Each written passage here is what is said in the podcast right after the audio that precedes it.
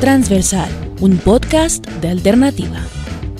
Hoy la discusión eh, de muchas personas es si van a ir a ver a Barbie o van a ver la película Oppenheimer. Y en el medio queda un gran momento para la industria audiovisual, un momento donde las salas de cine están abarrotadas en el mundo entero. Y muchos dicen, ¿qué ocurrió durante este verano en el mundo del cine? Y para eso tengo un es un gusto presentar a un excelente invitado como David Cortés, columnista, analista audiovisual, a veces hace comedia y a veces escribe unos artículos contundentes y demoledores sobre la industria cinematográfica. David, ¿cómo estás? Bienvenido a Transversal. Eh, bien, muchas gracias por la invitación, Humberto. Muy, muy, muy grato estar acá. Bueno, ¿usted ya se vio Barbie, Oppenheimer o no se va a ver ninguna? o definitivamente está asombrado o se las vio las dos? No, solamente he tenido oportunidad de ver Oppenheimer y Barbie no la he visto, pero sí quiero verla. Pero me sorprende un poco el hecho de que, de que Barbie haya tenido tanta repercusión, digamos, de, de como popular, porque pues viene de, de, una directora que es más o menos under, que es Greta Gerwig, que es como una neoyorquina ahí muy vinculada con Noah Baumbach, muy, muy vinculada como, como con esta especie de nuevo Woody Allen que es que es Noah Baumbach y Woody Allen nunca fue tan masivo, Baumbach nunca ha sido tan masivo, Gerwig nunca ha sido tan masiva, pero me parece chévere que, que alguien que tiene una voz, digamos así como medio contestataria, medio irónica, le den un proyecto tan grande y tan, tan blackbuster como es, como es Barbie. Frente a Oppenheimer, yo tenía mis reservas porque no la. Pero, pero venga acá, aclaremos algo. Sí. Yo me vi Barbie con mis hijas. O sea, fue una obligación de padre. De padre. Eh, fue una decisión algo estoica. Muy buena, muy buena, muy buena. No, me pareció interesante la película. Más con, con dos actores soberbios que hicieron el personaje y uno queda convencido que esa es Barbie, ese es Ken y ese es el mundo de ellos. y de verdad es una versión bastante irónica de Barbie.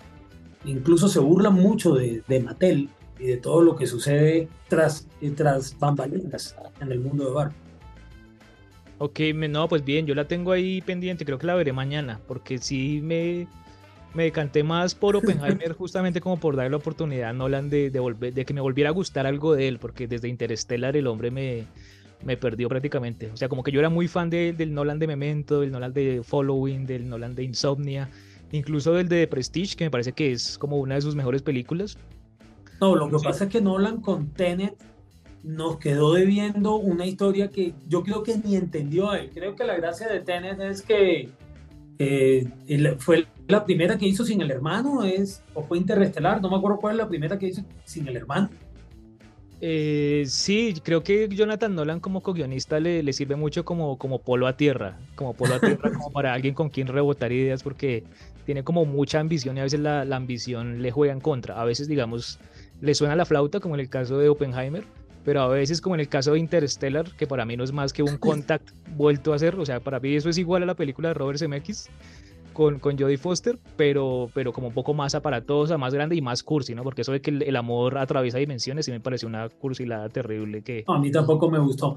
Pero Davis, está, estamos ante... ante... Valga, me, me gustaría echar un poquito para atrás y decir que hace unos meses fue Mario Bros el fenómeno y un personaje infantil de videojuegos al cual no le metieron nada de ideología de género, sin nada, sino hicieron el videojuego en cine, fue un taquillazo. Ahora le apuntan a Barbie, le apuntan a la bomba atómica. Para resumir así, estamos volviendo a esa época de los 70 y los 80 de los famosos blockbusters, de, los taquillazos, de, de los grandes estudios. Pues yo creo que lo están intentando y, digamos que, que, tuvo, tuvo buen resultado con estas dos películas, pero no creo que sea una vuelta. Yo creo que realmente las plataformas eh, vinieron para quedarse y el, y, el, y el, audiovisual, digamos, está más en, en como en formatos domésticos que, que, en las salas. Yo no, digamos, no soy un entusiasta de, de que se siga con la romantización de las salas, de que se siga con la romantización de que el verdadero cine está en las salas, del que no ve el cine en salas no vio el cine. A mí me gusta ver video en realidad, a mí me gusta, yo soy de la generación que creció viendo DVDs piratas y a mí me gusta realmente consumir el cine en video y me, parece que incluso que la experiencia nostálgica de ver cine en salas es algo no siglo XX, sino siglo XIX. Y que creo que el, el, el, siglo XX como que la heredó del XIX, como por, por el concepto este de la ópera y del teatro y demás. Pero creo que ya es algo mandado a recoger. Yo soy muy entusiasta de, de, de ver cine en la o sea, usted es un hombre, un hombre que sigue prefiriendo la apuesta de Netflix, de Prime, de bueno, no, que ahora hay muchos, Paramount, Stars, o sea, cantidad de plataformas. Apple, sí, de hecho, incluso para volver a Tenet, siento que Tenet es una película que se empieza a disfrutar como desde el quinto visionado. Y, me parece, pues no disfrutar, como a medio comprender. Y me parece como que es, es curioso que Nolan se haya peleado con Warner justamente porque pusieron su película en HBO Max, aparentemente traicionándolo y por eso haya ido a, a trabajar con Universal cuando es en HBO Max y, en la repetición donde uno empieza realmente a comprender a comprender Tenet. O sea, yo no veo a alguien repitiéndose Tenet varias veces en la sala de cine y volviendo a pagar la boleta, pero sí veo a alguien repitiéndosela varias veces en una plataforma o en un formato más doméstico. Eh, de pronto no le pasaba lo que todo lo contrario que escuché algún día en una entrevista con el maestro Fernando Botero, eh, que alguien le dijo, le dijo que si no le gustaba que se hubiera masificado su obra de esa forma, a exponerse en el mundo entero, sin la sacralidad del museo, y el hombre dijo, pero, que, si un artista quiere que le vean la obra, qué mejor que mi obra esté en avenidas, en bulevares, en parques, y que todo el mundo la vea y se tome una foto. son dos visiones distintas. Pero Quiero eh, hablar contigo de algo. Me llamó mucho la atención el CEO de Cine Colombia, Munir Falá, puso en su cuenta de Twitter que este fin de semana es el segundo fin de semana más exitoso en la historia de las salas de cine en Colombia. Que millón ochocientas mil personas, más de millón ochocientos asistieron. Y de ellas, millón trescientos vieron Barbie. Millón trescientos, la mayoría vieron Barbie. La pues, mayoría vieron. Claro, sí, yo siento que la jugada de Barbie es inteligente porque hace que, pues, tú lo sabes mejor que yo porque ya la viste, que como que una voz irónica se cole eh, en el contexto de, algo muy mainstream, ¿no? Y, Barbie es una película que aparentemente se vende como algo familiar y que puede que sea como un, caballo de Troya para colar un discurso un poco más, más contestatario y más, más sarcástico, más ácido, más irónico. Sí, yo creo que eh, tiene sentido en, en, la medida en que pues alguien no va a ir a ver con sus hijas algo sobre la bomba atómica, pero sí puede ir con sus hijas a ver algo sobre, sobre una muñeca y sobre un juguete. Tiene sentido en esa medida. No, y en la película también tiene alusión de cómo Barbie es una mujer que triunfa, que va del mundo, que desempeña su labor. Porque apartando la cosa, siempre se ha catalogado que la Barbie es una chica plástica que anda en la playa, pero algo que la gente nunca dice en, en el sentido material, Barbie es exitosa, ¿no? O sea, Barbie anda en los últimos deportivos, Barbie tiene la ropa de moda, Barbie tiene todo, o sea, Barbie factura. Sí, obvio. Sí, dime. No, te iba a decir que se parece mucho a lo de Shakira con el cosa de que ahora las mujeres no lloran, las mujeres facturan. Barbie siempre ha facturado. Barbie siempre ha facturado y se requiere que alguien pueda facturar para comprarse una Barbie, ¿no? Porque no es una muñeca, no es una muñeca barata. No es barato. ¿Cuánto cuesta una Barbie en promedio? Tú que tienes hijas y supongo que les habrás comprado. No sé, que ya la menor mía tiene 10 años y ya, ya, no se le han comprado Barbie, pero sí, creo que una Barbie de las buenas pasa de los 50 mil pesos. Lo que ocurre es que ellas tienen muchas. Sí, ahí el que tiene que facturar es el papá para comprar la Barbie de la, de la, niña, de la niña que se cree rebelde. Porque la niña rebelde no se compra la Barbie ella misma, se la compra el eh, papá o el eh, novio. La, la paradoja de este verano que estamos viendo con Barbie y Oppenheimer es que para que hagan obras de arte como Oppenheimer, que ya se está diciendo que va a ganar todos los premios, que la actuación de Cillian Murphy es maravillosa, que esto, que aquello, tú necesitas algo que mueva la industria como Barbie. Eh, es eso lo que no hemos podido entender en Colombia, donde todos quieren hacer cinearte y nadie quiere hacer el paseo que Davo lo hace muy bien todos los diciembre que ha hecho una industria y que genera taquilla. Y, y por, porque en Colombia no vemos eso, no vemos que la gente genere una industria. Pues yo creo que sí hay una industria, pues como tú bien lo anotas, que es una industria volcada hacia la comedia costumbrista y hacia, y hacia una lógica más televisiva trasladada al cine. O sea, como que lo que hace Dago y lo que hace no solo él, sino también Fernando John con esas películas de Se armó la gorda, lo que trató de hacer Clara María Ochoa con Soñar no cuesta nada y con Esto huele mal, es como apostarle a, a no pelear con la cuchara, ¿no? A saber que el público colombiano es un público que se ha formado viendo televisión, que se ha formado viendo melodramas, que se ha formado viendo comedia de sábados felices y en esa medida pues ahí, así está configurado su imaginario. Entonces no, no se esfuerzan como por educar un público o como por exigirle a un público, sino por darle al público, entre comillas, lo que quiere o lo que por lo menos espera, lo que está acostumbrado a ver y en esa medida aplican una fórmula sencilla y la trasladan al mundo cinematográfico eh, estrenan los 25 de diciembre y tienen un, taquillazo asegurado. Le apuestas más como al plan familiar que al cinéfilo gafapasta que, que está buscando una experiencia estética. Pero, pero en ese caso, Davis, nosotros no vemos que aquí, y, y, lo digo con el debido respeto por los, por los cineastas, el cineasta colombiano tiende a ser o a creerse que es un tipo intelectual, que es un tipo que tiene que hacer, que pone a pensar, que tiene que tocar la problemática social, el conflicto, y tenemos muy pocos concentrados en, en, generar una industria y que se fortalezca una industria como tal.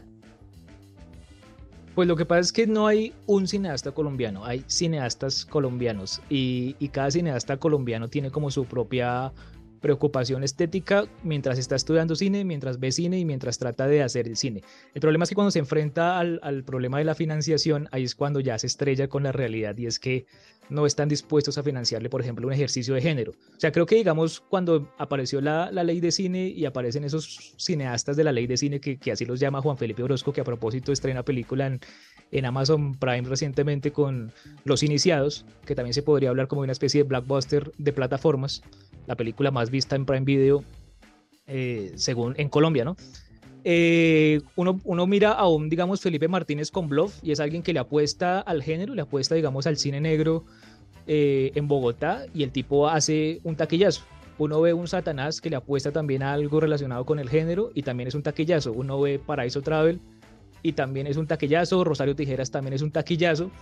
Pero después como que de, esa primera oleada de cineastas de, la ley de cine que, le apostaron al género, como que vimos que, empezó a, primar o a reinar un tipo de cine un poco más festivalero, un poco más complaciente con la mirada eh, europea. Últimamente, y, y, me, de hecho un poquito para atrás, eh, porque escribiste una columna sobre eso, es como ahora muchos le apuntan a festivales y hacen la película del conflicto, de la familia que huye, de esto, y es para apuntar solo a premios afuera. También son como, una, como un vestido, tipo, películas tipo sastre, podríamos considerarlas, ¿no? Sí, son películas hechas a la medida de lo que el europeo espera. ¿sí? Así como las películas de Dago están hechas a la medida en lo que el televidente promedio espera, las películas estas supuestamente de arte y ensayo, que, que más que arte y ensayo son como un traje del emperador, le apuestan a, a, lo que se ha venido premiando en Europa. Y Europa tiene una concepción de lo que es el latinoamericano y una concepción de lo que es el colombiano, que no obviamente no van a deconstruir de un día para otro y van a seguir esperando ver ese tipo de cine. Y el FDC premia proyectos que, que le apuestan a eso y porque está esperando también que, que, el premio que reciba en festival de alguna manera los, los avale, como yo también ayudé a hacer la película colombiana que ganó en tal festival. Entonces es como un círculo. Hace poco fue el de, el de los chicos que iban y regresaban, que ganó todos los premios, ¿no? Los Reyes del Mundo, sí, señor. los Reyes del Mundo, sí, exacto. Sí, ese fue como el último gran bombazo, pero en términos festivaleros, ¿no? Porque en términos de taquilla no creo que haya hecho tanta taquilla como, como Barbie o como Oppenheimer. No, no, eso sí es indudable. incluso yo creo que no, no, no sería bueno ver cuál de, la, la, última gran película por un colombiano. No sé si habrá sido lo del el abrazo de la serpiente de Ciro la última gran película que en términos artísticos o en términos taquilla? No, estoy eh, haciendo el parangón, porque nosotros podríamos decirte que, que, parodiando Barbie y Oppenheimer, sabemos que un paseo lleva más gente que, que una película de Ciro Guerra, ¿no? Y es obvio porque tú mismo lo acabas de decir, que es lo del plan familiar. Pero lo, lo ponía en el paralelo de que uno lo está viendo con Estados Unidos en el término de industria de, intentar de nuevo, tú mismo lo decías, que es un resurgir frente a las plataformas, que es difícil, porque las plataformas ya están ahí y además las plataformas ya tienen una financiación constante, porque el, la gran, el gran estudio necesita que tú vayas al cine, en la plataforma tú estás suscrito, pago por adelantado, ¿no? Sí, pues por eso, de, de hecho, pues la, la, siguiente columna que estoy escribiendo, que espero que también genere un poco de bulla como la que hice sobre los reyes del mundo, es sobre los iniciados y sobre ese aparente taquillazo de plataformas que, que, pues, que ha generado y que ha generado como, como mucha, mucho revuelo, ha generado mucha que mucha gente vea la película, pero la mayoría de la gente que ve la película es, es, es la gente que es fan de Mario Mendoza, ¿no? No, no, no digamos que, que, que, el cinéfilo eh, que no es fan de Mario Mendoza o que el, espectador casual vaya a ver los iniciados simplemente porque, porque le parezca atractiva. Digamos que le parece atractiva el hecho de ver que está en el número uno de los más vistos y muchos de los espectadores digamos, comunes seguían por, por esos rankings, ¿no? Entonces como que no tienen nada que ver y dicen, vamos a ver qué me sugiere la plataforma y la plataforma va a sugerir lo más visto siempre. Sí, Mario se ha convertido en una especie de marca, ¿no? En una marca, eh, incluso me llama la atención, él cada tiempo se recicla y vuelve y sale con otra cosa. Eh, es un tipo que se mantiene activo, por así decirlo. Claro, pero también hay que tener en cuenta que tiene detrás pues un músculo fuerte que es el músculo de, Planeta, ¿no? Que, que además uno, uno sabe que esas editoriales gigantes tienen, digamos, el capital financiero para, para poder eh, hacer que, que, la novela esté en, to, en todas las librerías, que se hable de la novela permanentemente, que haya notas de prensa permanentemente, cosa de la que no goza, por ejemplo, una editorial independiente que publica un autor novel. Entonces, yo creo que no solamente es Mario Mendoza y como su, su, su estilo, digamos, que, que conecta con, con muchos jóvenes, sino también es a nivel industrial eh, el apoyo que tiene detrás, ¿no? El apoyo, o sea, digamos Mario Mendoza en una editorial independiente creo que tendría las mismas oportunidades o ausencia de oportunidades que puede tener un autor novel. Ok, más allá de sus historias de vida. Más allá de sus historias de vida, ¿cómo así? Cada vez que veo una entrevista de Mario por algo, tiene una historia de vida, que lo operaron, que le pasó, que lo detuvieron, que lo secuestraron. Ah, bueno, o sea, sí, sí. Sí, digamos que Mario Mendoza tiene como ese lado mediático y muchas entrevistas o extractos de entrevistas que se han hecho virales, sobre todo las entrev la, la, entrevista famosa que, que, dio con Marlon Becerra para Soles sí. y Vientos, donde el tipo es muy elocuente, es muy buen orador, como que tiene como una voz eh, incluso social donde, donde habla de, de la otredad, donde habla de cierto, eso que él llama realismo degradado. Y siento que mucha gente como que se convence de leer su obra más porque lo ve hablando y le gusta como él habla que porque le interese la prosa de Mario Mendoza. O sea, la mayoría de los Mendoza believers que, que consumen su obra y que la defienden, no la defienden en términos de prosa ni la defienden en términos de estilo literario. Defienden a Mario como personalidad y, y, defienden su obra como una especie de algo que hizo esa personalidad que admiran, pero no conozco a nadie que, que se siente a defender su obra en términos estilísticos o en términos técnicos, de está bien escrita, está bien hecha, está bien narrada, nadie hace eso. Eh, David, volviendo a nuestro tema principal que nos congregó hoy aquí en, en, en nuestro podcast, en, en, el canal transversal de Alternativa, ¿Oppenheimer te gustó? ¿Qué, qué, qué te pareció Oppenheimer? Sí, me gustó mucho. Nolan me recuperó. Pues siento que, pues a pesar de que el biopic es un género muy, muy desgastado, es un género donde uno sabe que siempre va a ir a ver un ascenso, auge y caída de un héroe. Eh, siento que Nolan hace uso como de todos sus recursos estilísticos para contar una historia de una manera muy, muy eficiente y, muy emotiva. Siento que es demasiado extensa, siento que dura tres horas y la última hora ya se hace un poco cuesta arriba, pero las dos primeras horas hasta, hasta, que, hasta que hacen la prueba de la bomba y pasa lo de, lo de Nagasaki y Hiroshima, me parece que son impecables y, y, pasan como un tiro. Uno no siente pesadas esas dos horas. La última hora la siento un poquito más pesada, que se centra un poco más como en los juicios, en la cacería de brujas, en el macartismo y eso, que son temas muy importantes que han sido muy bien tratados por el cine norteamericano, pero en este caso sí, sí la, la siento un poco agotadora ese último, ese último tramo de la película, pero sí, en términos generales me, me parece una muy buena película. ¿Y se convenció usted que Oppenheimer hizo la bomba pues con fines, eh, eh, fines humanísticos que él nunca se imaginó que iba a ser? O sea, es una carreta que yo usaba eh, y todavía, y hay gente que se la cree. Hay gente que cree que sí, sí, el tipo hizo la bomba, pero él nunca pensó en detonarla. Y yo dije, Dios, ¿eso qué es? Pues en la película se plantean en, en varios momentos como esos conflictos éticos de, de Oppenheimer, ¿no? Se, se, le muestra como un hombre torturado, como, un hombre que está empezando a, reflexionar y a dudar sobre si lo que está haciendo es correcto o no, como un hombre que tiene como una gran ambición, digamos, científica, como de, como de alguien que quiere producir, digamos, una obra científica que en este caso se concreta con una bomba. como alguien que, que, es como instrumentalizado por su gobierno como, como para, para llevar a cabo su obra. En ese sentido, como que siento que Nolan se identifica un poco en términos de que el científico puede ser también un artista, puede ser alguien que tiene una gran ambición, quiere hacer una obra, pero muchas veces para que logre esa obra depende de que haya un inversor detrás. En el caso, digamos, de un artista como Nolan, pues ese inversor puede ser o Warner o en este caso Universal.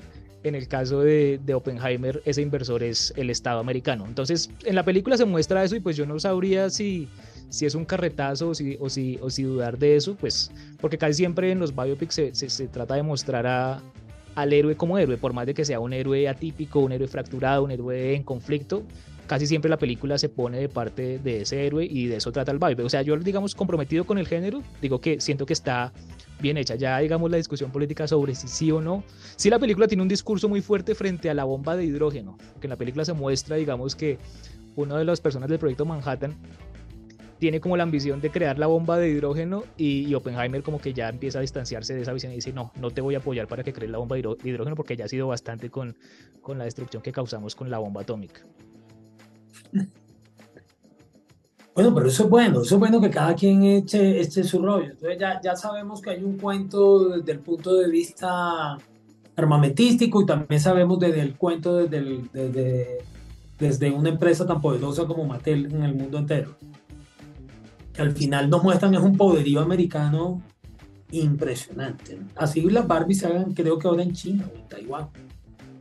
Sí, yo siento que más que poderío americano de hablar de una nación, siento que es un poderío industrial. Siento que lo que está en juego es, es la industria y el hecho de que, de que casi siempre la industria aboga por, por explotar bien sea a un artista, bien sea un juguete, bien sea una comunidad o bien sea un científico en pos de seguir generando dinero. Pues que esa industria, digamos, esté esté en territorio norteamericano y esté, digamos, amparada por X o Y gobierno, pues ya es otra cosa. Pero no siento que, o sea, yo no soy, digamos, antiamericano per se, porque siento que Estados Unidos es un país que, que ha sido gobernado por diferentes tipos de, pues de, de, presidentes, por diferentes tipos de, de, políticas, y no siento que haya una, una sola política norteamericana. Siento que hay políticas norteamericanas que son históricas, hay políticas norteamericanas que obedecen a X o Y ideales y a X o Y partido dependiendo de la situación.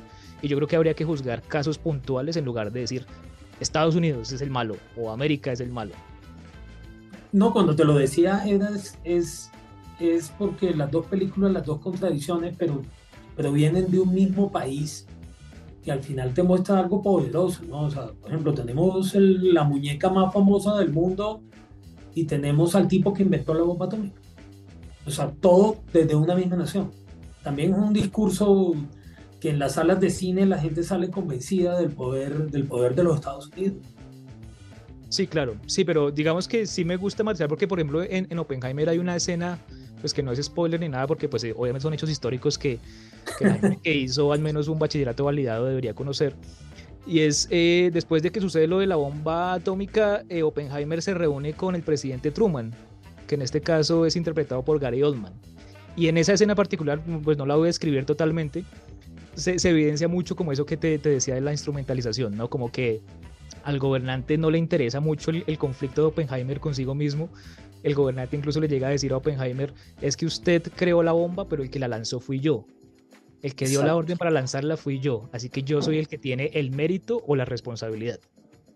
Entonces, ahí digamos, sí se evidencia eso que tú dices como de los gobiernos, pero yo en este caso hablaría concretamente del gobierno Truman, porque digamos, si, si Oppenheimer hubiera nacido en otro contexto, con otro gobernante un poco más liberal, probablemente no se hubiera autorizado el lanzamiento. Digamos en el contexto de Kennedy.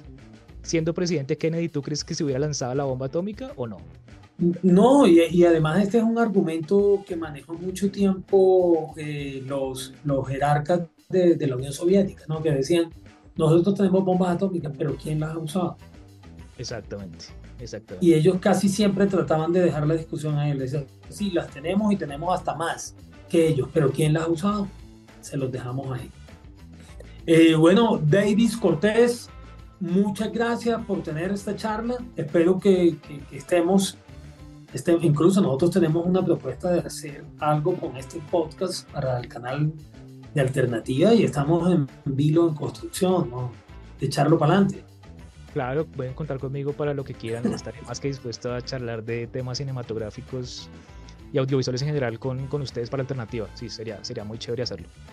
Y banalidades, sobre todo. Principalmente, claro. Eh, es lo que más le gusta a la gente.